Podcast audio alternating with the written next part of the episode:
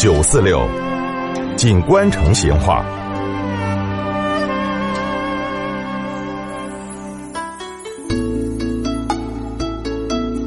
听众朋友，这个很多外地人哈就发现说我们成都人好吃，其实很多成都人自己也觉得自己好吃，而且把这种好吃呢当成一种福分、一种享受。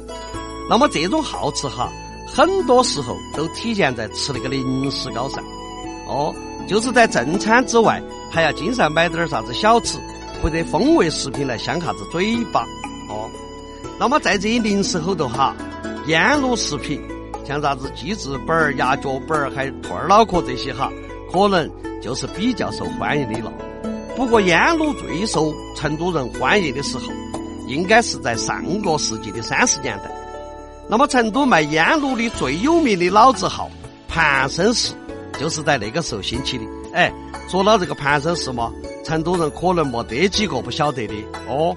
而且好多人呢，至今都还没把人家这个招牌当称头的，就把中间那个生字念成了餐饮的餐字了。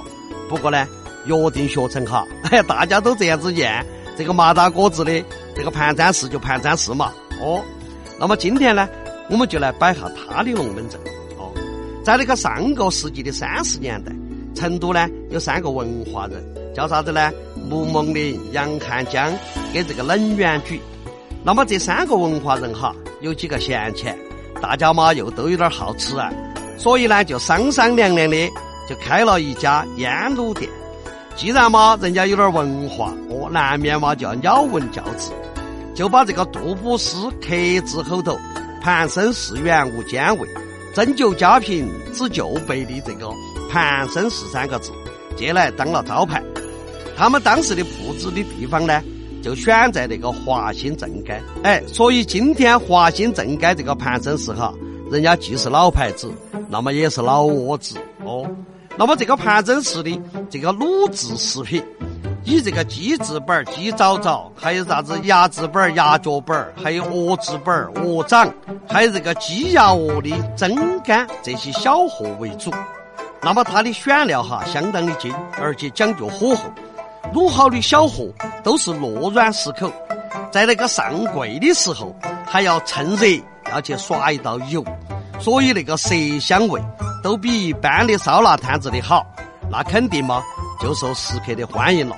哦，不过呢，这个盘生是卖得最好、最有名的是啥子？嘿，可能嘛就要算那个卤肉加锅盔了。这儿嘛还有个故事哦，说的是在那个军阀时代，这个川军第七师的师长陈国栋，这个人呢，他最喜欢吃盘生氏的卤肉夹锅盔，喜欢到啥程度了？哦，他三天两头。就要派勤务兵跑到那个盘生市去买那个卤肉夹锅盔，隔个两三天没有吃到哈，他心头就发慌。有一盘，他这个人嘛，已经跑到郊县去巡视工作去了，还专门喊车夫撵回来，哦，跑到那个盘生市给他买了五个卤肉加锅盔，他就坐到那个马车上，一边吃，一边精神抖擞的去赶路办公，哎。这个龙门阵要是刻到今天哈，嘿，那绝对又是广告的金点子了哦。那么这阵的盘生市哈，不晓得各位去吃过没有？这个殿堂嘛，肯定比过去就气派多了，又增添了这个川菜的宴席，给那个成都风味小吃的金币。